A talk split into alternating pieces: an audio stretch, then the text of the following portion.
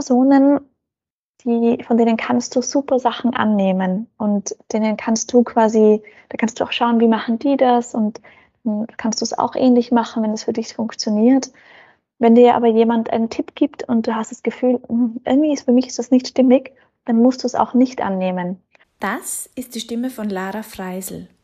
Lara hat einen Bachelor in Management, Communication und IT. Heute arbeitet sie als Vice President für Business Applications bei einem österreichischen Unternehmen im Bereich der Informations- und Kommunikationstechnik. Wenn euch die Folge mit Lara gefällt, dann teilt sie sehr gerne mit jemand, den sie gefallen könnte. Und jetzt viel Spaß mit Tech She Likes Folge 66. Was wolltest du als kleines Kind werden? Äh, ich wollte eigentlich immer Volksschullehrerin werden. Das hat mich eigentlich schon, schon immer fasziniert. Vor allem Kinder, aber prinzipiell eigentlich Leuten etwas beizubringen. Und damals habe ich mir eigentlich auch nur vorstellen können, Kindern etwas beizubringen, weil ich war ja selbst noch ein Kind. Und äh, dann war das ganz lange Zeit eigentlich immer mein, mein Traumberuf, bis ich dann wahrscheinlich meine Matura gemacht habe. habe ich eigentlich noch so recht lange gedacht, dass ich Volksschullehrerin werden möchte. Warum hat sich das dann mit der Matura verändert? Ähm, hauptsächlich, weil ich draufgekommen bin, dass es eigentlich ähm, ein Job ist, bei dem man Volksschullehrer bleibt und man wenig Möglichkeiten hat, eine Beförderung zu bekommen oder sich weiterzuentwickeln. Es gibt dann natürlich die Möglichkeit, dass man Direktor wird, aber dann ist man ja eigentlich nicht mehr in dem Beruf, den man ursprünglich machen wollte. Also man ist dann ja eigentlich gar kein Lehrer mehr. Und somit bin ich dann auch davon abgekommen, habe mir dann auch recht schnell eigentlich gedacht, ah, okay, gut, naja, Lehrer wird es wahrscheinlich nicht werden, aber vielleicht kann ich äh, trotzdem Leuten Sachen beibringen, auch in einem anderen Job, den ich dann ausführen werde. Wie wichtig ist eine Beförderung oder wie wichtig ist prinzipiell die Aussicht nach Beförderungen für dich? Also ist es für dich auch normal, eine tonangebende Position anzustreben? Ja, das äh, war tatsächlich für mich immer sehr wichtig. Also dadurch, dass das auch der Grund war, warum ich dann eigentlich nicht Volksschullehrerin werden wollte, oder mir damals zumindest gedacht habe, das ist jetzt der Grund, warum ich nicht Volksschullehrerin werden möchte, ähm, war das für mich immer ein, ein Teilbestandteil eigentlich dessen, was ich später mal werden wollte. Und wenn man sich jetzt so anschaut, was ich eigentlich ähm, gemacht habe, in welchen Berufen ich drinnen war, sieht man da schon auch, dass, ähm, dass ich nie sehr lange in denselben Positionen verharrt bin, sondern eigentlich stetig eine, eine Weiterentwicklung dabei war. Ich würde es jetzt nicht immer Beförderung nennen, ähm, einfach deswegen, weil, weil es das einfach nicht immer war. Also eine Beförderung für mich bedeutet, dass man ähm, etwas macht und dann quasi mehr davon oder mehr von etwas, äh, was jetzt eben, wie du sagst, eine tonangebende Position ist. Das war es jetzt nicht immer. Also meine Wechsel waren auch teilweise tatsächlich mehr ähm, unterschiedliche Bereiche sich anzuschauen, unterschiedliche Tätigkeiten zu machen. Aber im Endeffekt äh, muss ich schon sagen, dass es für mich schon wichtig war auch, dass man nicht stehen bleibt oder dass man die Möglichkeit einfach hat, auch verschiedene Dinge auszuprobieren. Und das habe ich eigentlich immer sehr gerne gemacht. Mache ich auch jetzt immer noch. Gehört es dazu auch immer, das Unternehmen zu wechseln? Für mich nicht. Also ich hatte das Glück, ähm, dass ich eigentlich, ich sage jetzt mal, seitdem ich tatsächlich dann Vollzeit angefangen habe zu arbeiten, also wenn man jetzt alles, was ich in Ferialpraktikas gemacht habe oder quasi während dem Studium gearbeitet habe. Das waren unterschiedliche ähm, Unternehmen. Danach gab es eigentlich bislang jetzt nur einen Wechsel ähm, von einem Unternehmen in ein anderes. Und ich habe ähm, in beiden Unternehmen eigentlich die Möglichkeit gehabt, äh, mich weiterzuentwickeln in der Zeit, wo ich dort war. Also auch in meinem jetzigen Unternehmen ist das im Prinzip jetzt schon die dritte Rolle, die ich jetzt einnehme äh, und habe eigentlich hier auch immer die Möglichkeit gehabt, äh, mich weiterzuentwickeln. Was machst du jetzt in deiner aktuellen Position genau? Also angefangen habe ich eigentlich im Projektmanagement in diesem Unternehmen und habe eben hauptsächlich äh, IT-Projekte, Transition-Projekte, was war dann auch das ein oder andere Change-Projekt dabei geleitet und bin jetzt aber in eine Rolle eingestiegen, wo es mehr um die Führung eigentlich auch Mitarbeitern geht und weniger um, um die Führung von Projektteams. Und wir betreuen da gemeinsam eben einige Applikationen, die bei uns im Unternehmen verwendet werden, ähm, teilweise auch für Kunden eingesetzt werden, aber der Fokus liegt eigentlich auf internen Applikationen. Du hast jetzt schon erwähnt, du hast eine Führungsrolle. Wie würdest du deinen Führungsstil beschreiben? Puh, das ist schwierig, das über sich selbst zu sagen. Also ich hoffe, dass es ähm, mehr ein, ein kooperativen Führungsstil ist, aber sicher auch in, in gewissen Situationen ähm, kommt, also es ist schwierig zu sagen. Ich sage jetzt mal so, es ändert sich ähm, je nachdem, was es für eine Situation ist. Also es gibt Situationen, da kommt man sehr gut mit einem kooperativen Führungsstil aus, weil es gut angenommen wird, weil es gut funktioniert. Es gibt aber auch Situationen, in denen man dann Dinge einfach entscheiden muss oder, oder teilweise dann auch ähm, ja, fast schon vorgeben. Also das versucht man natürlich weniger, aber es geht eigentlich, manchmal kommt man da wenig drum herum. Das Ziel ist es jedenfalls immer, dass ich ähm, versuche, gemeinsam mit dem Team Entscheidungen zu treffen und eigentlich auch ähm, viel zu delegieren beziehungsweise ähm, das Team selbst zu empowern. Das ist das, was wahrscheinlich die, die schwierigste Aufgabe auch dabei ist. Aber das ist so das Ziel eigentlich, ja, dass das, dass das Team selbstständig arbeiten kann, empowered ist und tatsächlich auch Entscheidungen selbst treffen kann und möchte, ähm, hinter denen man dann auch stehen kann. Also definitiv, ich finde, das ist eine der größten Herausforderungen. Zumindest war das für mich eine der größten Herausforderungen, da auch loszulassen. Wie schaffst du das? Ja, es ist unfassbar schwierig. ähm, es geht dann manchmal besser, wenn, wenn das Team gut eingespielt ist. Und es hängt tatsächlich auch aus meiner Sicht sehr viel vom Team ab. Ja? Also es gibt, es gibt Personen, die arbeiten gerne ähm, Dinge ab. Das heißt, sie möchten gerne, dass man ihnen Sachen gibt, dann arbeiten sie das ab, dann gehen sie nach Hause. Und es gibt aber auch Personen, die wollen mehr Freiraum haben, die wollen selbst Entscheidungen treffen, vielleicht auch kreativer sein. Und das muss man für sich und für sein Team immer herausfinden. Wie tickt wer? Wie ticke ich selbst natürlich auch, aber wie tickt auch mein Team? Und ich glaube, dass das eigentlich das Wichtigste ist, dass man tatsächlich auch gut herausfindet, welcher Führungsstil funktioniert denn gut für mich auch. Wichtig ist halt dabei, dass man quasi nicht vorgibt, was zu sein, was man dann eigentlich gar nicht ist. Ähm, und dass man auch, also man kann ja auch sagen, ich habe jetzt keine Ahnung, wie wir das lösen lass uns gemeinsam daran arbeiten oder lass uns gemeinsam jemanden anderen auch noch mit reinholen, der uns vielleicht ähm, Ideen geben kann, Lösungen geben kann. Ich glaube, es ist wichtig, dass man da mit dem Team auch wirklich ehrlich umgeht ähm, und sagt, hey, das ist jetzt auch meine Grenze, ich weiß jetzt auch nicht weiter. Wie, dass man einfach sagt, ja, das machen wir jetzt so und so und so und dann kommt irgendwie ein etwas Schlechtes dabei raus. Wie geht es dir jetzt damit, wenn sich das Team verändert? Also bei mir war es damals so, das hat sich das Team ständig verändert und es ist immer wieder mal wer dazukommen. Mit jeder neuen Person, die dazugekommen ist, hat das Ganze wieder von vorne angefangen. Wie gehst du damit um? Also die, die Teamdynamik ändert sich natürlich immer, wenn jemand weggeht oder wenn jemand dazukommt. Ich glaube, das werden wir immer haben.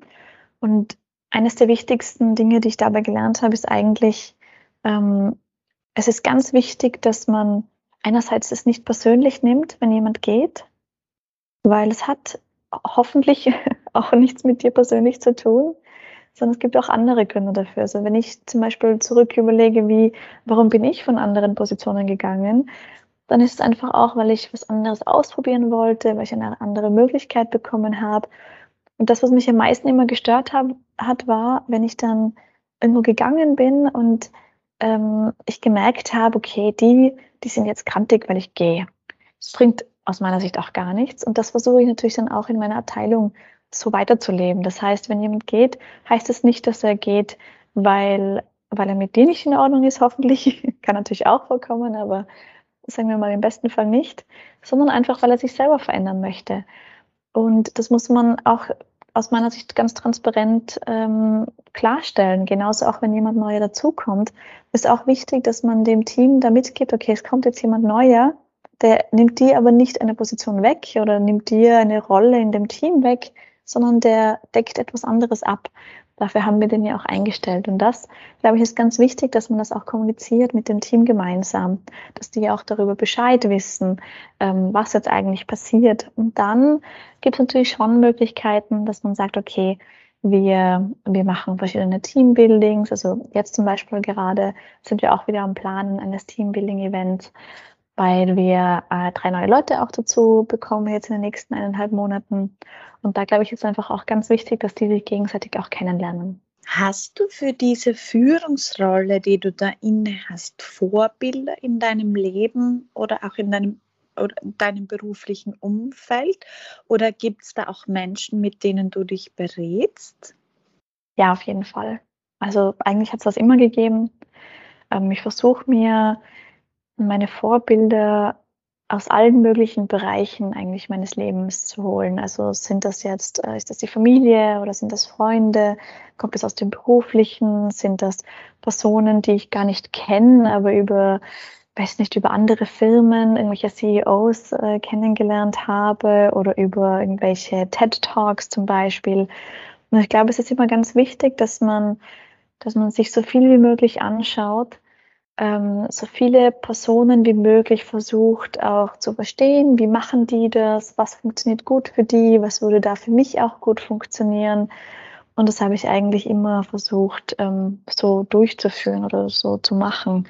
Ich habe auch jetzt ähm, das Glück eigentlich, dass in dem Unternehmen, wo ich jetzt bin, gibt es tatsächlich ähm, drei Personen, mit denen ich mich sehr häufig austausche äh, über, ja, über über Themen, die einfach Führung betreffen oder die Mitarbeiter betreffen oder auch eben, welche Teambuilding-Events haben bei dir gut funktioniert oder sich einfach austauscht, ähm, gegenseitig Erfahrungen austauschen. Ich glaube, dass es ganz wichtig ist, dass man da sich auch Unterstützung sucht, weil es haben so viele Leute das schon vorher gemacht, bevor du das angefangen hast. Frag die doch einfach, wie machen die das? Aber auch ganz wichtig dabei, ähm, nimm nicht alles von jedem an. Also das ist auch etwas, was ich gelernt habe. Es gibt Personen, die, von denen kannst du super Sachen annehmen und denen kannst du quasi, da kannst du auch schauen, wie machen die das und dann kannst du es auch ähnlich machen, wenn es für dich funktioniert. Wenn dir aber jemand einen Tipp gibt und du hast das Gefühl, hm, irgendwie ist für mich ist das nicht stimmig, dann musst du es auch nicht annehmen. Und das ist, glaube ich, auch ganz wichtig, dass man, dass man wirklich für sich das Richtige raussucht. Jetzt bin ich jemand oder ich war jemand, der oft gefühlsmäßig gewusst hat, nein, das ist keine gute Idee.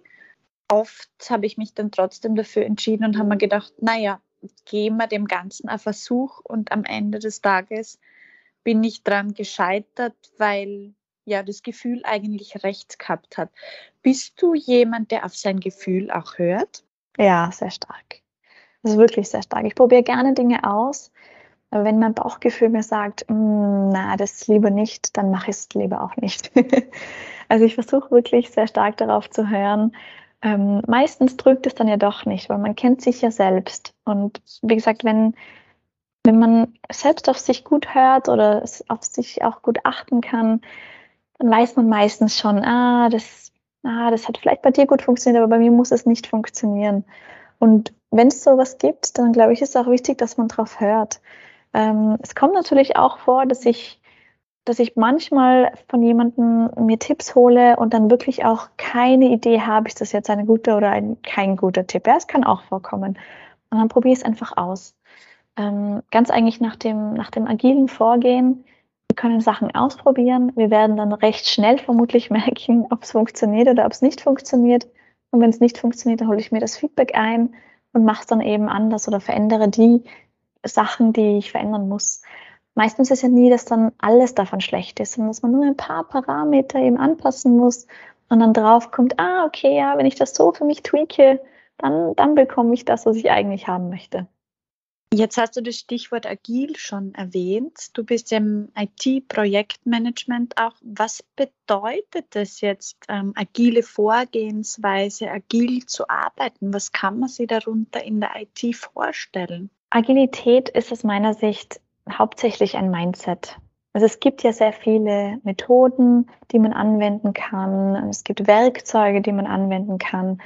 Aber ich glaube, das Wichtigste und das, was ich auch immer wieder sehe, warum es dann oft auch scheitert, dass man versucht, agil zu sein, aber es klappt einfach nicht, ist einfach, weil man nicht in das richtige Mindset reinkommt und versucht, mit irgendwelchen Werkzeugen wie Scrum oder mit, mit irgendwelchen Meeting-Serien wie, weiß nicht, eine Review und eine Retro und ein Planning, das Ganze zu erschlagen und dann aber im Endeffekt eigentlich viel mehr Zeit drauf geht. Es funktioniert dann trotzdem nicht richtig.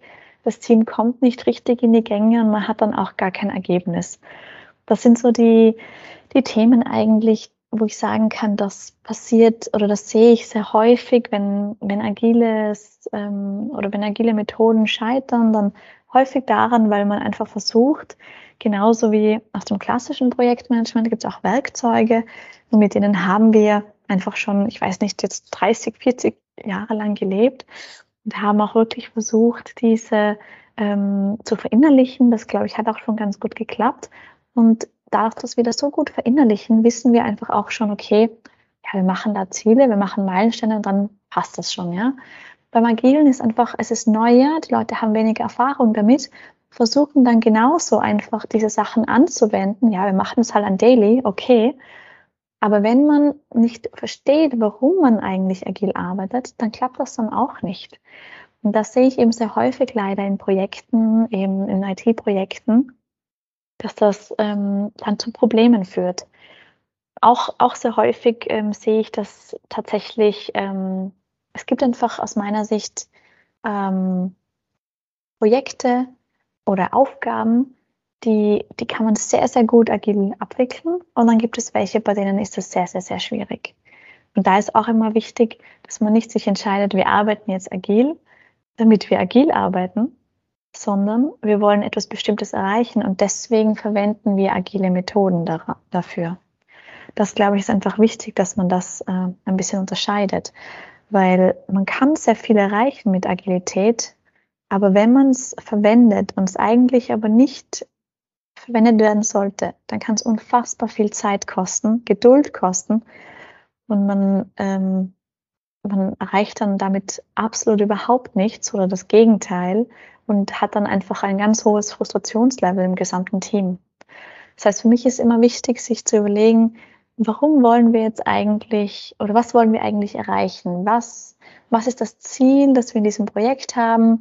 Wie arbeiten wir miteinander? Wie ist das Setup? Wie viele Personen sind da? Sind wir abhängig von jemandem? Sobald man von zu vielen anderen Faktoren abhängig ist, ist es sehr, sehr, sehr schwierig, dass man tatsächlich nach zum Beispiel Scrum arbeitet, ja. Aber wenn wir sagen, okay, wir sind ein relativ überschaubares Team, ähm, wir haben relativ wenige Abhängigkeiten und wir können ganz gut gemeinsam arbeiten. Wir arbeiten auch jetzt mal nur an dem einen Projekt für eine Zeit lang oder maximal an zwei Projekten. Dann, glaube ich, kann man sehr, sehr gut mit Agilität arbeiten und kann auch sehr effizient werden. Ja, weil das Ziel, das wir erreichen wollen bei Agilität oder bei dem, bei dem ganzen ähm, verschiedenen agilen Methoden ist ja eigentlich, dass wir effektiver arbeiten, als wir es vorher gemacht haben. Und nicht erst nach weiß nicht, drei, vier Monaten einen Meilenstein haben, dann draufkommen, ups, hat nicht ganz geklappt, sondern wir wollen schon viel, viel früher Ergebnisse sehen. Deswegen machen wir das ja. Aber es geht eben aus meiner Sicht nicht in allen Projekten. Aus wie vielen Personen setzt sich da denn dein, die, dein Team zusammen und wie ist da auch die Zusammensetzung von den Geschlechtern? Also in meiner Abteilung haben wir jetzt aktuell ähm, 18 Personen die Aufteilung ist äh, ja mehr, mehr Männer tatsächlich. Also wir haben schon Frauen auch, ähm, aber ich sage jetzt mal, das ist vermutlich ein Fünftel davon sind Frauen, vielleicht ein Viertel, nicht ganz. Ähm, ja, da ist noch, das ist noch ausbaufähig. Wie geht's dir da jetzt auch als Frau mit so einem ja, männerdominierten Team und auch in der Rolle als Führungsposition, also in der Führungsposition auch? Äh, mir geht es damit eigentlich sehr gut, weil ich es nicht anders kenne. Also schon in meinem Studium war es so, dass wir, ich glaube, wir waren vier Frauen, vielleicht fünf und, weiß nicht, 40 oder 50 Männer. Und das heißt also im Prinzip, seitdem ich, seitdem ich 20 bin, ähm, bin ich hauptsächlich mit Männern in Projekten, in der Uni, in der Arbeit, überall. Und mir geht es damit eigentlich sehr gut. Also ich habe mich ganz gut damit arrangiert. Ich versuche auch immer mehr Frauen quasi mit aufzunehmen oder zu motivieren. Ähm, aber es ist tatsächlich jetzt auch so, bei den Bewerbungen, die bei uns reinkommen, gibt es einfach mehr Männer, leider, die sich bewerben, anstatt Frauen. Und dadurch, glaube ich, setzt sich das dann auch zusammen. Ich habe bisher das Glück gehabt, dass es eigentlich mir immer sehr gut damit gegangen ist. Bin wirklich in durchwegs in, in Projekten oder in Abteilungen gewesen, wo zwar sehr wenige Frauen waren, aber ich gut aufgenommen worden bin und, und eigentlich das Frausein wenig Thema war. Manchmal schon. Also es gab natürlich schon immer wieder Situationen, wo ich mir gedacht habe, hm, okay, das ist jetzt, weil ich eine Frau bin. aber aber ich sage jetzt mal, im Großteil ist es eigentlich sehr gut aufgenommen worden. Auch in der Führungsposition war das jetzt eigentlich kein Thema. War dein Alter da jemals ein Thema? Ähm, wahrscheinlich ja. Also ich bin, bin jetzt auch recht jung, bin jetzt 29 und war eigentlich auch immer, immer eine der, der Jüngeren in allen Projekten und Abteilungen bin dazu eine Frau und bin auch noch blond. Also das heißt, es ist wahrscheinlich wirklich einfach ein Zusammenspiel aus diesen drei Faktoren, ähm, die dann vermutlich manchmal zu Unterschätzung geführt hat. Also es war schon so, dass ich manchmal schon gemerkt habe, okay, da unterschätzt mich jetzt jemand oder da, da glaubt jetzt jemand, der weiß mehr oder mehr, er weiß, ähm, er weiß vermutlich Dinge, die, wo er glaubt, dass ich sie nicht weiß oder nicht kann.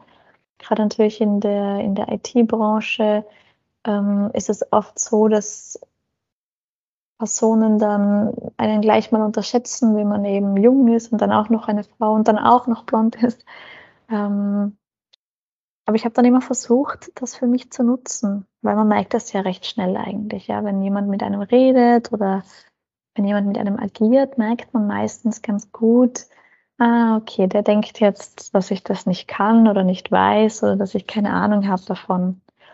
Und eigentlich auch schon durch mein, mein Studium, also ich habe ein IT-Studium gemacht, ähm, hat das eigentlich immer für mich ganz gut funktioniert, dass ich doch überall mitreden konnte und, und die Sachen auch verstehe, Sachverhalte verstanden habe, technisch auch Sachen verstehe. Nicht immer in jedem Detail, also was Infrastruktur anbelangt, ist äh, auch für mich oft ein, ein Thema, wo ich mich jetzt nicht super auskenne, aber ich kenne zumindest die Begrifflichkeiten, ich kann mitreden und kann mir ungefähr vorstellen, ob das sinnvoll ist oder doch nicht sinnvoll ist oder ob die Abschätzung richtig ist oder nicht richtig ist. Und das merkt man dann ganz schnell eigentlich, wenn dann jemand einen unterschätzt. Das kann man aber auch ganz gut nutzen.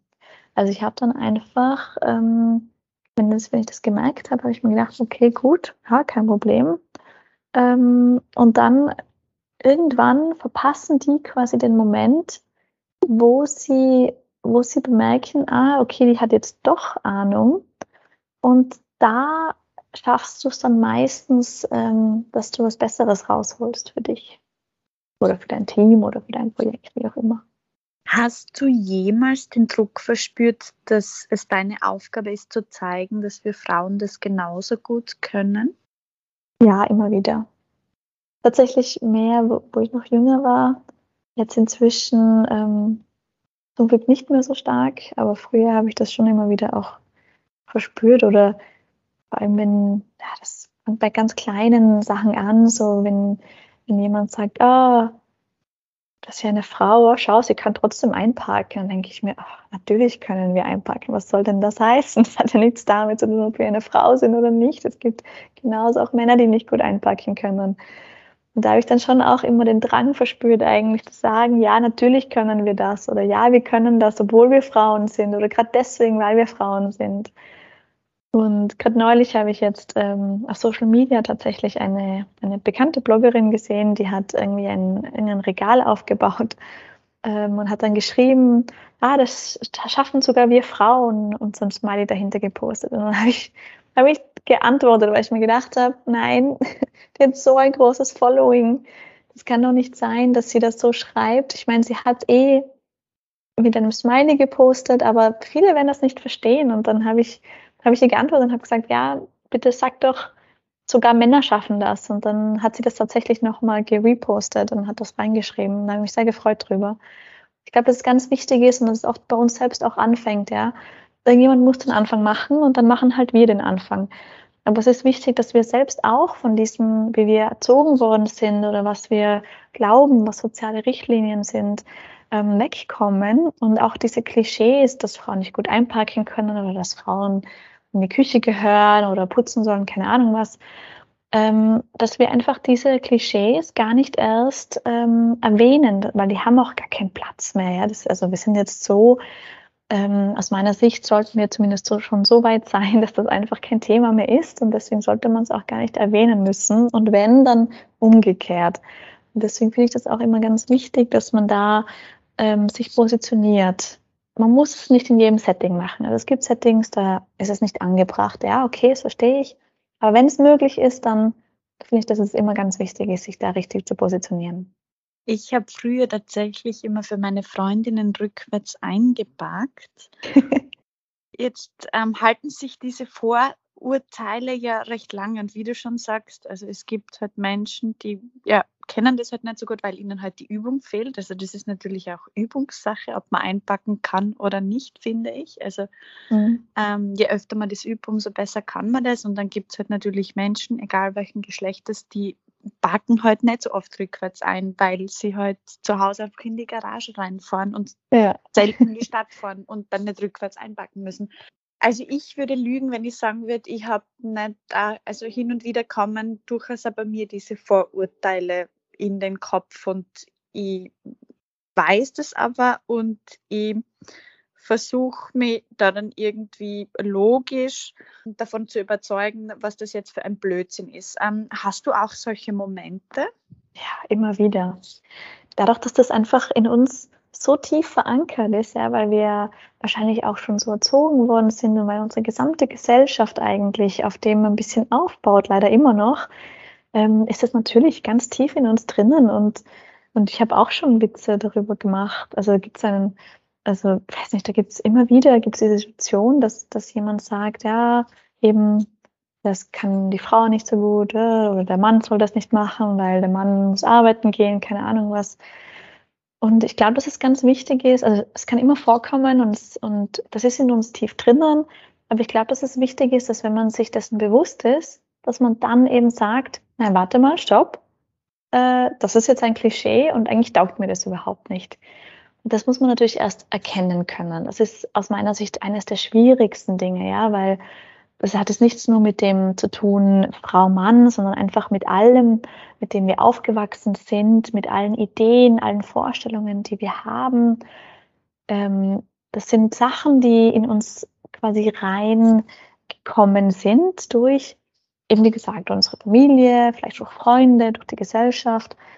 Und man muss aber dann für sich selbst irgendwann die Verantwortung auch übernehmen und sagen, ja, stimmt, habe ich so gelernt, aber passt mir eigentlich nicht mehr. Und dann kann man das auch ändern. Und das ist, glaube ich, ganz wichtig, dass man das auch macht und dass man das auch erkennt. Ja? Ähm, ich glaube auch, dass Dinge, die wir in der Schule lernen oder gelernt haben, das sind auch Sachen dann dabei, die ähm, die jetzt einfach nicht mehr, nicht mehr so relevant sind oder die jetzt einfach keinen Platz mehr auch haben oder die sich verändert haben über die Zeit. Und da ist es einfach wichtig, dass man sich das selbst auch eingesteht und sich dann auch selbst quasi dabei ertappt, auch wenn es nur für sich selbst ist. Ah ja, warte, das war jetzt ein Klischee, das will ich eigentlich gar nicht. Ab jetzt mache ich das nicht mehr. Nur so kann das auch funktionieren, ja, nur so kann man sich auch verändern ähm, ich glaube, dass das ganz wichtig ist auch, dass man eben immer wieder sich selbst auch reflektiert und schaut, okay, passt das eh noch? Bin ich da im Check, wie ich sein möchte? Das wird man nicht jeden Tag 24 Stunden sein. Aber es reicht schon, wenn man zwei Stunden am Tag wegkommt von diesen Klischees und versucht, da dagegen zu steuern. Und ähm, auch dann verbessert man schon Dinge. Bist du jemand, der viel liest und ja, natürlich auch viel nachdenkt? Äh, ja und nein. Also ich lese gern, aber ich lese eigentlich momentan viel zu selten. Ähm, aber ich denke viel nach. Also, oder beziehungsweise ich lese, ich lese eigentlich gerne Bücher, aber ich komme momentan nicht dazu oder eigentlich ich nehme mir dazu momentan keine Zeit.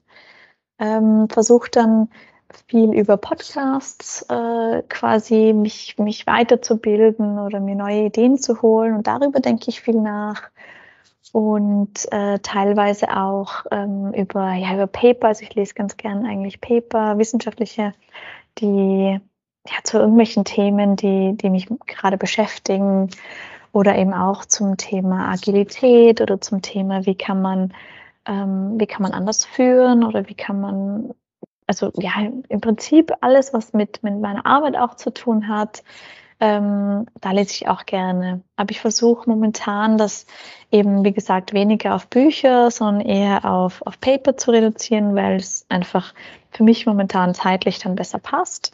Ähm, und genauso auch mit Podcasts. Ich höre Podcasts dann auch immer in der eineinhalbfachen Geschwindigkeit, einfach weil ich das lieber mag. Also das ist irgendwie für mich angenehmer und ähm, dann denke ich eigentlich gerne darüber nach. Also es geht auch ganz gut am Weg in die Arbeit.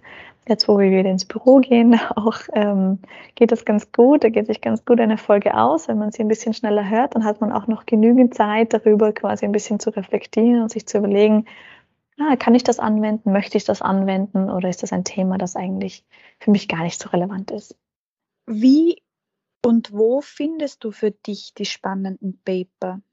Also hauptsächlich schaue ich da eigentlich momentan auf LinkedIn und in meinem Netzwerk, die Person, wo Personen eigentlich das scheren. Das funktioniert für mich ganz gut, weil ich habe ein recht großes Netzwerk eigentlich an Personen, die teilweise auch ähm, im in der Uni noch tätig sind und dadurch einfach auch viel mit wissenschaftlichen Papern zu tun haben. Das heißt, da bekomme ich quasi diesen Teil her. Und auch sonst versuche ich mich eigentlich ähm, über verschiedene Netzwerke auszutauschen. Was, was lesen die gerade so? Was hören die für Podcasts auch? Und was, was ist auch für mich interessant? Wie kann ich da Sachen finden? Wie kann ich da Inhalte, die mich äh, interessieren, eigentlich auch ähm, ja, zugänglicher machen und dann lesen oder hören, wie auch immer. Jetzt hast du ja schon die Uni erwähnt. Ich möchte jetzt nochmal auf dein Bachelorstudium zurückkommen. Du hast ja den Bachelor in Management, Communications und IT gemacht. Jetzt könnte man meinen, dass das eigentlich ein sehr frauenfreundlicher Titel ist für ein IT-Studium. Woran liegt es, dass trotzdem so wenig Frauen dieses Studium gemacht haben oder in deinem Jahrgang so wenig Frauen waren? Ja, ausgezeichnete Frage. ähm, ich kann es leider auch nicht ganz beantworten, weil für mich war der Titel auch sehr ansprechend. Ähm, für die drei, vier anderen, die da bei uns waren, auch. Ähm, den Rest dann wahrscheinlich weniger. Was ich schon gemerkt habe, ist, dass in dem Studium äh, waren eigentlich alle Männer auf der HTL und nur eine der Frauen war auch auf der HTL und alle anderen sind aus Gymnasien gekommen. Und ich glaube, dass, also wir hatten auch einen Einstufungstest und ich glaube, dass, also ich glaube, mich erinnern zu können, das ist leider schon ein bisschen her, aber, aber ich glaube, mich erinnern zu können, dass dieser Test dann eigentlich recht viel auch an Informatik schon hatte und im Gymnasium, also in meinem zumindest, hatten wir, ich glaube, nur in einem Jahr Informatik und dort haben wir Excel und Word gelernt oder gelernt, uns angeschaut. Ähm, und aber nichts mit Datenbanken zu tun gehabt, auch nichts mit Logik zu tun gehabt. Server war auch kein Thema, Programmiersprachen schon gar nicht. Und in der HTL hatten die das aber alle. Das heißt, in unserem ersten Jahr, zumindest im ersten Semester, war es für uns, die jetzt nicht auf der HTL waren, tatsächlich sehr, sehr schwierig, ähm, dort mit reinzukommen, weil die Professoren oder Lektoren einfach schon mit einem Ausgangswissen äh, ausgegangen sind davon, das wir nicht hatten. Das heißt, wir haben am Anfang extrem viel neu lernen müssen. Und vielleicht ist das auch etwas, was die dann abgeschreckt hat. Ich glaube, dass es jedenfalls wichtig ist, dass man eigentlich schon früher anfängt, ähm, also schon ganz früh in der, in der Kindererziehung, um, um Personen, also jede Person eigentlich äh, mit dem ganzen MINT-Bereich vertraut zu machen. Also ich glaube, dass es wichtig ist, dass man einfach den, den Kindern, vor allem auch den Mädchen, genauso die Möglichkeit gibt, technische Spielzeuge zu geben oder wenn, wenn sie das interessiert oder Chemiebaukästen, lauter solche Sachen. Ähm, ich glaube, dass es einfach ganz wichtig ist, dass man, dass man den Kindern selbst die Möglichkeit auch gibt, dass die alles ausprobieren können. Weil wenn ich das früher ausprobiert hätte, wäre ich vielleicht auch auf eine HTL gegangen, hätte auch schon früher mit, äh, mit Programmiersprachen oder mit dem Computer einfach was zu tun gehabt. So habe ich halt meinen ersten Computer dann mit 19 gehabt, davor noch nie irgendwas mit Computern zu tun gehabt und war dann mit dem Studium und habe mir gedacht, aha, spannend, habe noch nie was von Datenbanken gehört. Und das ist halt, glaube ich, ganz wichtig, dass man da schon ein bisschen früher ansetzt. Das heißt jetzt nicht, dass dass jeder das machen möchte. Aber ich glaube, dass man einfach die Möglichkeit bieten sollte. Und die gibt man eben leider, oder zumindest damals, wo ich ähm, noch ein Kind war, hat man die eben öfter äh, den, den Jungen gegeben und nicht den Mädchen. Ähm, weil man eben gesagt hat, na, die, die Küche ist jetzt für, für das Mädchen, aber, aber der Junge, der bekommt dafür den Chemiebaukasten. Wie kam es denn bei dir dann schlussendlich zu deiner Studienwahl? Ähm, ich habe eigentlich angefangen, also ich war auf dem Gymnasium und habe ähm, mit vielen Sprachen zu tun gehabt. Also ich war auf dem Sprachengymnasium und habe dann beschlossen, nach meiner Matura, ich äh, starte jetzt einfach mal mit Englisch-Spanisch-Translation und habe das eigentlich im ersten Studienjahr studiert. Während diesem Studium, es war super spannend, es hat mir richtig gefallen. Ähm, ich habe auch schon recht viel Spanisch und Englisch davor gekonnt. Das heißt, es hat, war eigentlich etwas, was man sehr gut jetzt in meinem Lebenslauf mit meiner schulischen Karriere vereinbaren konnte. Und während diesem Studienjahr habe ich mir dann gedacht, okay, was möchte ich dann eigentlich damit arbeiten? Und bin dann drauf gekommen, äh, dass ich gar nicht Dolmetscherin sein möchte. Mich, mich interessiert das zwar, ich finde das super spannend, aber ich, ich werde keine Dolmetscherin werden. Und dann habe ich mir gedacht, okay, na gut, was mache ich denn jetzt? und äh, habe dann sehr kurzfristig eigentlich entschlossen, äh, mich eben für Management, Communications und IT zu bewerben. War dann knapp noch in der Aufnahmephase drinnen, hat dann auch den Test gemacht. Da war dann sehr viel Mathematik und ich dachte, oh je, ich habe jetzt schon so lange nichts mehr mit Mathematik zu tun gehabt. Ähm, und auch in meiner Schule war Mathematik jetzt kein kein Fach, was irgendwie besonders intensiv war für uns, weil wir mehr auf Sprachen fokussiert waren. Ähm, aber es war eigentlich wirklich eher ein, was könnte ich denn machen? Das schaut irgendwie spannend aus, probieren wir das aus. Und dann bin ich da reingekommen und dann war ich so, das ist es, da bleibe ich jetzt. Hast du dich da dann durchgegoogelt oder wie bist du auf dieses Studium gekommen? Warst du da auf einer Messe oder hat dir da jemand auch davon erzählt? Eigentlich durch meinen Freundeskreis. Also ich bin durch meinen Freundeskreis da drauf gekommen. Ähm, ein, ein Freund von mir hat sich damals dann auch ähm, für, für diese Uni beworben, aber für ein anderes, für eine andere ähm, Sparte. Und dann habe ich mir gedacht, ah, okay, ja, die schaut eigentlich, oder Uni ist eine Fachhochschule eigentlich, ah, die schaut eigentlich ganz cool aus. Schauen wir mal, was haben die noch für Studiengänge. Und dann habe ich den Studiengang gefunden und mir gedacht, der spricht mich an. Das mache ich jetzt. Ohne aber wirklich genau recherchiert. Also ich habe tatsächlich zu dem Zeitpunkt sehr wenig recherchiert, um was es da genau geht. Ich habe mich auch nicht wirklich für die Aufnahmeprüfung vorbereitet. Ich weiß noch, dass ich am Tag vorher habe ich dann irgendwie so ein, ein, ein Freund von mir eben gefragt, ja, du, wie war denn deine Aufnahmeprüfung, auch wenn es jetzt für eigentlich den anderen Studiengang war, hat er gemeint, ja, die war eigentlich ganz gut, weil die war schon eine Woche vorher. Die war eigentlich ganz gut. Ähm, es war dann irgendwie, die, die Logikaufgaben waren irgendwie ein bisschen schwieriger, wie er gedacht hat, aber ist eigentlich ganz gut gegangen. Und dann habe ich ihn gefragt, was für Logikaufgaben das sind oder was sind Logikaufgaben denn überhaupt? Und dann hat er gemeint, ja, das sind eben so Aufgaben, wo man quasi äh, the odd one out finden muss. Also so im Prinzip, keine Ahnung, man sieht eine, Reihe, eine Zahlenfolge und eine der Zahl passt da nicht rein und das muss man irgendwie dann gut erkennen können. Habe ich mir gedacht, okay, habe noch nie davor gehört davon. Super. Ähm, vielleicht schaue ich mir das jetzt doch mal an. Und dann habe ich ihn gebeten, dass, äh, dass er mir da hilft oder dass er mir zeigt, wie das funktioniert. Und dann hat es mir gezeigt und dann habe ich mir gedacht, okay, na gut, na, probieren wir es einfach mal. ja, und dann bin ich am nächsten Tag hingegangen, hat dann gut geklappt. Wie war das Studium dann für dich? Wie ist es dir da gegangen? Du hast vorher schon gesagt, dass du am Anfang sehr viel aufholen müssen, sehr viel lernen müssen. Was hast du da noch alles so mitgenommen? Genau, also es war im, im ersten Jahr war es eigentlich am intensivsten, weil da waren einfach ganz viele neue ähm, Fächer, die ich überhaupt noch nicht kannte. Ich habe ich habe noch nichts über Programmiersprachen gewusst, eben nichts über Datenbanken, nichts über Serverkommunikation. Das waren alles Themen, mit denen ich eigentlich gar nichts zu tun hatte.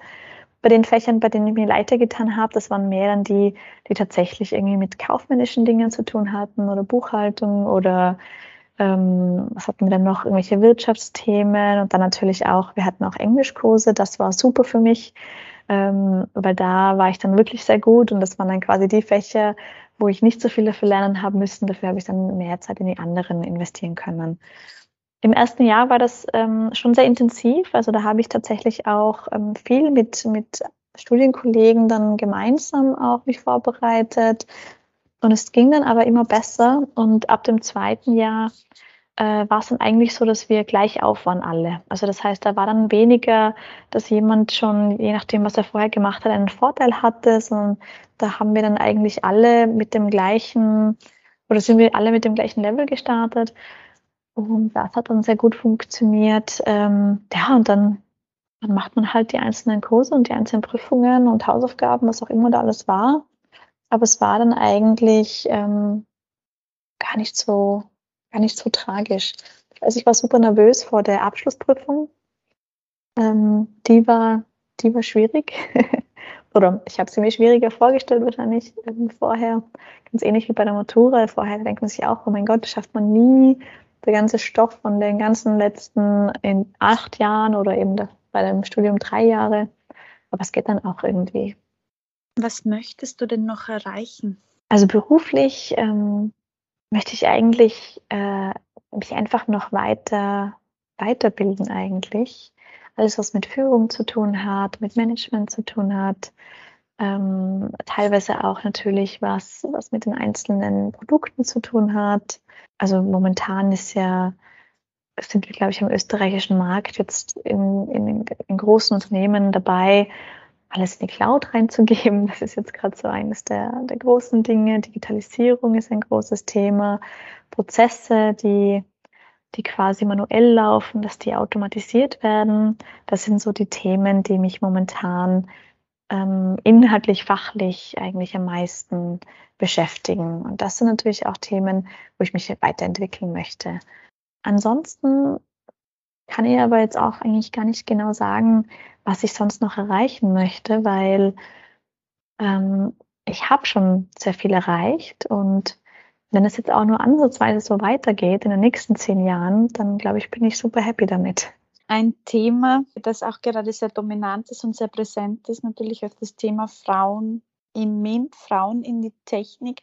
Wie stehst du dazu, zu diesen ganzen Aktionen, die da gerade gesetzt werden? Also ich finde das super wichtig. Ähm, ich war während meinem Studium eigentlich immer ein Gegner von Frauenquoten weil ich damals mitbekommen habe, dass eben ein, ein Kollege von mir oder ein Freund von mir hat sich beworben für ein Studium und wurde dann angenommen. Ähm, schlussendlich sind die drauf gekommen, dass die Frauenquote nicht erfüllt wurde und dadurch ist er dann aber doch wieder abgelehnt worden.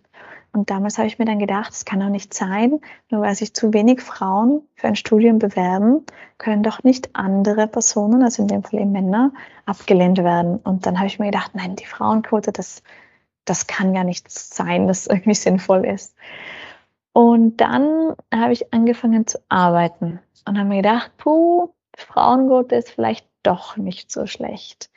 Also ich bin immer noch ein bisschen zwiegespalten, weil ich finde eigentlich, dass einfach die beste Person den Job bekommen sollte. Aber man muss natürlich irgendwo anfangen. Und wenn wir es nicht schaffen, dass das tatsächlich schon sehr früh in der, in der Kindheit begonnen wird und sich dann auch wirklich mehr Frauen in diese Berufe trauen, dann müssen wir es irgendwie ein bisschen enforcen. Und das ist etwas, was, ähm, was mir schon sehr wichtig ist, was natürlich auch für eine Zeit lang oder für, für vermutlich ein, zwei Generationen bedeuten wird, dass, ähm, dass dadurch vielleicht Männer auch abgelehnt werden, was ich prinzipiell auch nicht okay finde. Aber man muss irgendwo den ersten Schritt setzen. Und ich glaube, dass das einfach auch ähm, ganz wichtig ist, dass man da unterstützt, ähm, dass man sich gegenseitig unterstützt, dass man Netzwerke bildet, Frauennetzwerke bildet, aber dort auch dann, also was ich immer wieder sehe, da gibt es ganz viele Frauennetzwerke, wo nur Frauen dabei sind. Und ich finde, in Frauennetzwerken sollten auch Männer dabei sein können, wenn die das wollen. Weil wenn wir immer nur unter Frauen bleiben, dann wird sich da wenig verändern, weil wir eh schon wissen, dass wir das wollen, dass wir mehr in MINT-Bereiche wollen und dass wir wollen, dass Frauen in Führungspositionen kommen. Aber wir müssen ja auch die Männer dort mit einbeziehen weil es ist halt leider so, aber momentan sind halt, weiß nicht, ein großer Prozentteil zumindest, ähm, sind eben Männer in diesen Positionen und da werden dann auch wieder Männer nachkommen. Hoffentlich nicht nur, aber, aber ich habe schon natürlich auch. Und deswegen finde ich, sollte man in diese ganzen Fraueninitiativen auch Männer mit reinnehmen, weil die müssen auch anfangen zu verstehen, ähm, was, was wir eigentlich wollen oder was unsere Anliegen sind und was wir erreichen wollen, wo Probleme sind vor allem auch und wo die uns unterstützen können. Wenn es immer nur unter uns Frauen besprochen wird, dann wird das quasi so ein, ein Tratschclub, wo wir sagen, ja, wir finden das blöd und das ist auch blöd und das ist auch blöd, aber es ändert sich dann auch nichts dabei. Deswegen finde ich, sollten wir das öffnen und dadurch dann auch wirklich ähm, diese Probleme gezielter angehen zu können. Also ich bin da total bei dir, wenn es darum geht, das auch mit den Männern zu teilen und die Geschichten, die man hat oder die Erlebnisse, die man erlebt hat oder auf die Probleme, die man stoßt, dass sich die auch, dass da auch die Männer zuhören und dass man sich da auch mit den Männern, glaube ich, darüber unterhaltet. Ich sehe das ähnlich wie du. Bist du Teil eines Frauennetzwerks? Keines öffentlichen, aber wir haben in unserer Firma eines. So eine Initiative ist das eigentlich eher, eine Fraueninitiative, wo wir uns ähm, austauschen, wo wir Success Stories teilen, äh, wo wir Unterstützungen bieten und wo wir auch versuchen, unser, unser Branding, ich jetzt mal, ein bisschen zu, zu erweitern, zu verbessern. Ähm, in öffentlichen Frauenzwecken bin ich jetzt aktuell nicht aktiv beteiligt, aber immer wieder mal bei, ich sage jetzt mal so Veranstaltungen, ähm, wo es einfach um darum geht, dass man sich eben auch austauscht und dass man versucht, ähm, quasi jetzt jüngere Kolleginnen ähm, zu motivieren, in, in ähnliche ja, Berufe einzusteigen oder in ähnliche Studiengänge einzusteigen. Du hast jetzt auch ähm, das Stichwort Mut erwähnt. Mut haben. War Angst bei dir jemals ein Thema? Bei mir eigentlich nicht, aber ich sehe das bei vielen von meinen Freundinnen, dass die oft einfach sich gar nicht getraut haben, sich irgendwo zu bewerben. Das ist ganz witzig. Wir haben, wir haben also in meinem Freundeskreis haben wir ähm, circa 50-50 Personen also Frauen, die, die in der MINT-Branche arbeiten und Frauen, die nicht in der MINT-Branche arbeiten.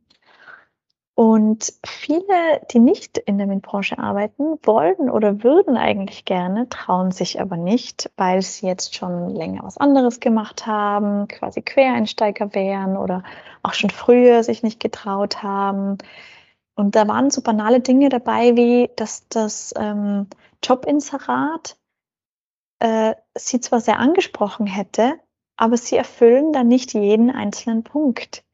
Und da habe ich mir gedacht, das ist doch witzig, weil ich habe jetzt noch nie bei einem Mann gehört, dass der sich wo nicht beworben hätte, weil er einen Punkt nicht ganz erfüllt. Zudem ja Jobinserate sowieso eigentlich meistens so geschrieben sind, dass man quasi 20 sein soll, zehn Jahre Berufserfahrung hat, sieben Jahre Studium gemacht hat, aber ähm, kein Geld verlangt. Also es schließt sich alles aus aus meiner Sicht, ja, aber Aber das war eigentlich ganz oft ein Thema, dass die gesagt haben, nein, sie trauen sich jetzt irgendwie nicht, sich dazu bewerben, weil, weil sie haben eben nicht die erforderlichen fünf Jahre Berufserfahrung oder sie haben eben nicht das Studium abgeschlossen, sind, sind noch dabei. Und das hat die dann eigentlich schon davon abgehalten, ähm, dass sie sich irgendwo beworben haben. Und das ist super schade, weil vielleicht wären die genau die richtige Person gewesen für die Position, aber sie haben es gar nicht probiert. Und ich glaube, dass man da einfach auch mit diesen, mit diesen Netzwerken auch schon anfangen kann. Ich habe selbst ähm, sehr viel eigentlich äh, Leute eingestellt oder im, im mit, dem, mit dem Recruiting eigentlich gemeinsam gearbeitet. Und ähm, fast nie bewirbt sich jemand, der 100 Prozent genau die Qualifikationen hat, die man dort reinschreibt. Und wenn man nur 80 Prozent oder selbst wenn man nur 50 Prozent davon erreicht hat, kann es immer noch sein, dass die Person genau das Richtige ist. Und ich finde es halt schade, wenn man sich schon vorher quasi dort rausnimmt, wenn man sich denkt, oh nein, das kann ich nicht oder oh nein, das schaffe ich nicht. Und da sehe ich zumindest in meinem Freundeskreis oder Bekanntenkreis, dass es hauptsächlich Frauen sind leider, die sich dann das nicht trauen. Und da denke ich, muss man auch ansetzen und da muss man die auch motivieren und sagen, probier es trotzdem, bewirb dich trotzdem. Ähm, vielleicht kannst du trotzdem überzeugen. Und ich habe selbst auch schon Leute eingestellt, die eigentlich vom Profil her oder von ihrem Lebenslauf her nicht perfekt gepasst hätten, aber einfach von der Person her gepasst haben oder von dem, von der Motivation her oder von, von dem, was sie sich sonst eigentlich noch beibringen oder was sie gar nicht reinschreiben in den Lebenslauf. Das sind ja die viel wichtigeren Themen sehr viele von den Frauen, mit denen ich im Zuge des Podcasts gesprochen hab, habe, haben sich eigentlich also die wenigsten davon haben sich auf Jobausschreibungen beworben, sondern sind entweder zufällig durch ihren Bruder oder durch äh, ihren Freund oder durch andere Bekannte darauf aufmerksam gemacht worden oder sind direkt gefragt worden, ob sie nicht Interesse haben an einer Position. Bist du immer den klassischen Bewerbungsweg gegangen? Also hast du dich immer auf Jobinserate beworben und hast du dich eben auch auf Jobinserate beworben, wo eben auch Dinge drinnen gestanden sind, wo du gewusst hast, das kann ich nicht, das beherrsche ich nicht? Ja, also tatsächlich habe ich mich immer ganz klassisch ähm, beworben auf ein äh, Stelleninserat und habe dann meinen Lebenslauf und mein Motivationsschreiben dorthin geschickt, äh, bin dann eben zu einem Bewerbungsgespräch gegangen, einmal auch dann zu einem Assessment Center und dann habe ich eben den Job bekommen oder manchmal dann natürlich auch nicht bekommen. Ähm, also ich habe tatsächlich äh, bisher alle meine Jobs so bekommen eigentlich. Und es hat für mich auch immer sehr gut funktioniert. Jetzt, seitdem ich jetzt quasi in sozialen Netzwerken oder ja, so berufliche Netzwerke aktiver bin, bekomme ich auch immer wieder Jobangebote. Ähm, aber das hat sich jetzt noch nie ergeben, dass ich davon eins genommen habe, weil ich eigentlich dort, wo ich bin, sehr glücklich bin. Aber meine, ja, meine Wege waren eigentlich immer sehr klassisch. Bist du dann in den Bewerbungsgesprächen darauf einge also auf die Dinge eingegangen, die du nicht konntest oder wo du eben nicht die Kompetenz gehabt hast, aber gewusst hast, das ist da jetzt drinnen gestanden? Hast du das ähm, erwähnt? Ja, das habe ich teilweise erwähnt. Es kommt immer ein bisschen drauf an. Also ich weiß, einmal ist drinnen gestanden, dass man eben eine Berufserfahrung haben muss als Projektmanagerin. Das war quasi der erste Vollzeitjob, den ich hatte. Und ich hatte da noch keine Berufserfahrung als Projektmanagerin. Ähm, ich hatte wohl was Ähnliches gemacht. Also ich habe vorher während meinem Studium und auch meiner, meiner Schule ähm, viel bei, bei Filmproduktionen gearbeitet. Und dort gibt es eben etwas, heißt Produktionsmanagement. Das ist im Prinzip sehr ähnlich aus meiner Sicht zum Projektmanagement, aber es ist halt dann doch eigentlich kein echtes Projekt im klassischen Sinne, sondern es ist eben ein Film. Und ähm, da ist eben drinnen gestanden, man muss eben, ich glaube, weiß nicht, zwei oder drei Jahre Berufserfahrung haben im Projektmanagement. Die hatte ich definitiv nicht. Also ich hatte da zu einem Zeitpunkt wohl bei zwei oder drei Filmen äh, gearbeitet, aber Filme sind ja meistens äh, begrenzt. Also in dem Fall waren die, also das waren zweimal Tatortproduktionen und dann war es auch einmal mein Kinofilm, der ist drei Monate nur gewesen, also die Zeit des, des Produktes oder des Filmes eigentlich. Und das waren dann keine zwei bis drei Jahre. Und das habe ich auch angesprochen. Ich habe auch gesagt, ja, also ich habe Erfahrung, aber ich habe nicht zwei bis drei Jahre. Und es war aber nie ein Thema. Das haben die tatsächlich ähm, spannend gefunden, dass ich quasi in drei Monaten sehr intensiv an dem Projekt gearbeitet habe oder an dem Film gearbeitet habe und dafür aber nicht einen 9-to-5-Job hatte. Ähm, und ich habe dann den Job trotzdem bekommen. Also das war da tatsächlich gar kein Thema.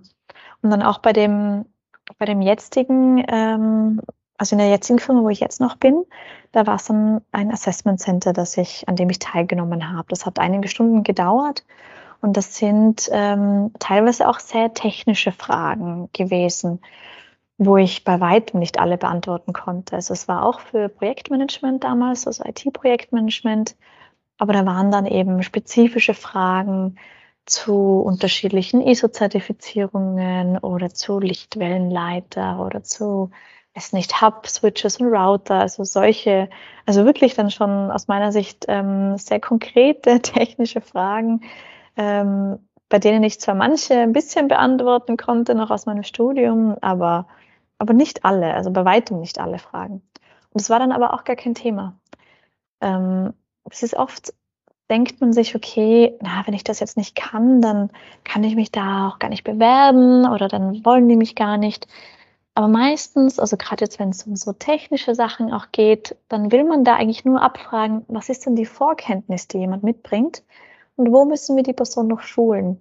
Es ist aus meiner Sicht viel, viel wichtiger, dass die Person von der Persönlichkeit her passt und ähm, lernwillig ist, sich weiterbilden möchte, äh, gerne auch sich Sachen einfach ähm, anschaut, die er eben noch nicht oder die sie noch nicht kann.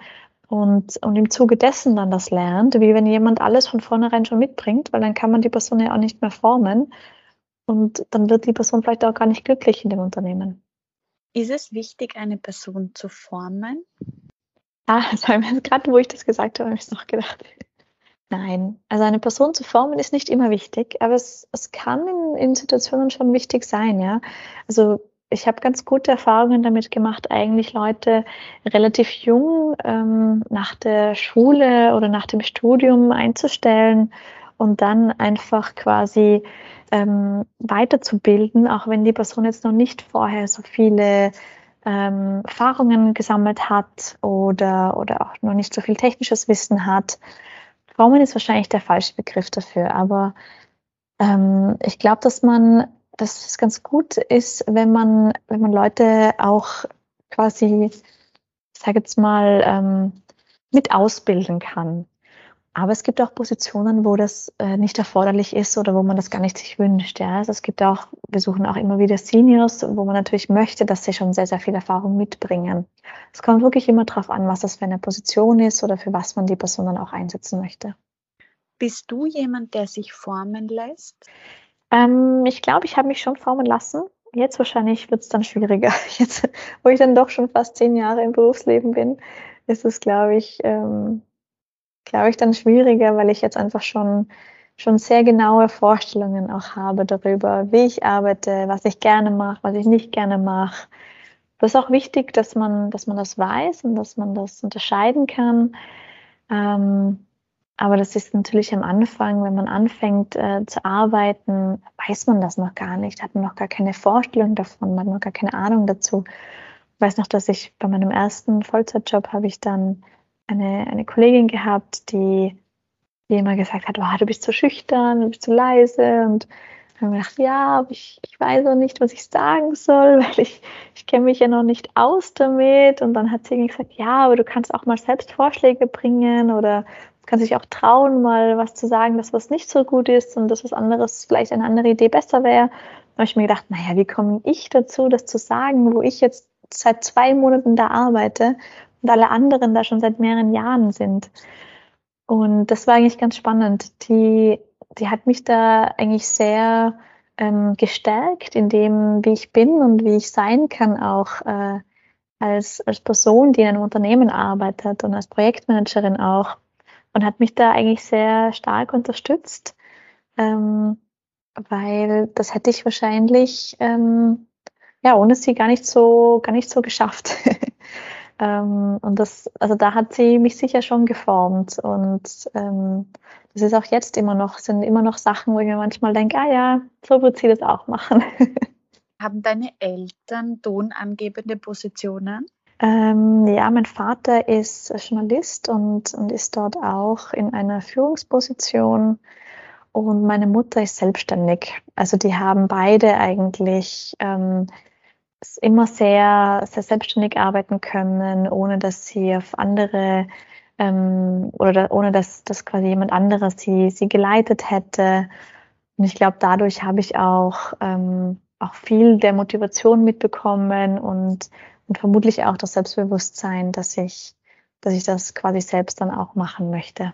Was hat dich als Mädchen am meisten interessiert?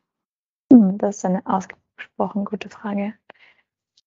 Ich glaube, als, also als kleines Mädchen hat mich wahrscheinlich am meisten interessiert ähm, das Kochen und Backen. Ist auch immer noch so. Also das ist eigentlich immer noch eines meiner, meiner großen Leidenschaften. Also ich, ich backe unfassbar gerne. Und wenn es irgendwie super stressig ist oder so, dann, dann sind vermutlich drei oder vier Kuchen äh, gerade im Ofen. ähm, weil mich das einfach entspannt, weil man da ein Rezept ähm, sich entweder ausdenkt oder eines, eines quasi nachkocht. Man kann sich da ganz genau an die Angaben halten und, ähm, und man kann dann, man hat dann eigentlich das Ergebnis, wenn man es öfter gemacht hat, zumindest hoffentlich immer das gleiche Ergebnis. Und das das finde ich sehr beruhigend und auch sehr entspannend. Muss aber auch dazu sagen, dass ich ähm, in der letzten Zeit, äh, wenn ich dann was koche oder was backe, wenig nach Rezepten arbeite, sondern einfach die Dinge mache, wie es mir jetzt gerade einfällt oder wie ich es mir jetzt gerade vorstelle oder dann halt da noch ein bisschen Mehl oder weniger Mehl oder so dazu gebe ähm, und sich dann Leute immer schwer tun, wenn dann jemand sagt, ja, wie hast du das gemacht? Und dann bin ich so, hm, ja, gute Frage. Ich habe so circa zwei Löffel von Mehl genommen und dann später nochmal einen dazugegeben, weil die Konsistenz noch nicht richtig war. Und dann muss ich mir das dann quasi danach im Nachgang so ein bisschen zusammenrechnen. Aber es ist ähm, jedenfalls etwas gewesen, was ich schon als kleines Kind immer sehr gerne gemacht habe mit meiner Mama oder mit meiner Oma. Ähm, und das mache ich immer noch sehr gerne. Stichwort Zeit. Was wirst du machen, wenn du wieder ein bisschen mehr Zeit hast für dich? Hm. Das ist eine gute Frage. Ich glaube, wenn ich mehr Zeit habe für mich, ähm, dann möchte ich wieder mehr, ähm, mehr lesen und mehr spielen. Also ich spiele sehr gerne, ob das jetzt ein Brettspiel ist oder ein Computerspiel ist ähm, oder Stadt und Fluss bin da ganz offen für alle möglichen Sachen. Ähm, das mache ich sehr, sehr gerne. Das habe ich jetzt in letzter Zeit wieder sehr wenig gemacht. Äh, das möchte ich wieder mehr machen und eben auch wieder mehr lesen und mehr einfach ein bisschen ruhige Zeit haben. Es war super während dem Lockdown, das habe ich sehr genossen, weil man da einfach, ähm, ja, man hat, man hat eigentlich wenig machen können. Ja? Man hat halt gearbeitet und danach eigentlich war man zu Hause und das habe ich sehr genießen können zum Glück und ähm, das geht mir jetzt ein bisschen fast ab, weil man jetzt wieder mehr Möglichkeiten hat. Das ist natürlich auch super, ich freue mich auch darüber und ich möchte keinen Lockdown mehr haben, aber, aber es war einfach etwas, wo ich sehr genießen konnte und wo ich jetzt schon merke, okay, dadurch, dass ich jetzt einfach auch wieder aktiver bin, sozial aktiver bin, mehr Dinge mache, ähm, auch nach der Arbeit, geht mir da einfach dann die Zeit ab für, für Dinge, die ich auch gerne mache und dann werde ich mir dann bald wieder mehr Zeit dafür nehmen. Aber es ist eben tatsächlich, also ich entscheide ja aktiv, ich nehme jetzt Zeit dafür oder ich nehme jetzt weniger Zeit dafür. Und ja, das werde ich jetzt dann wieder anfangen. vielen, vielen lieben Dank. Ja, sehr gerne. Danke dir.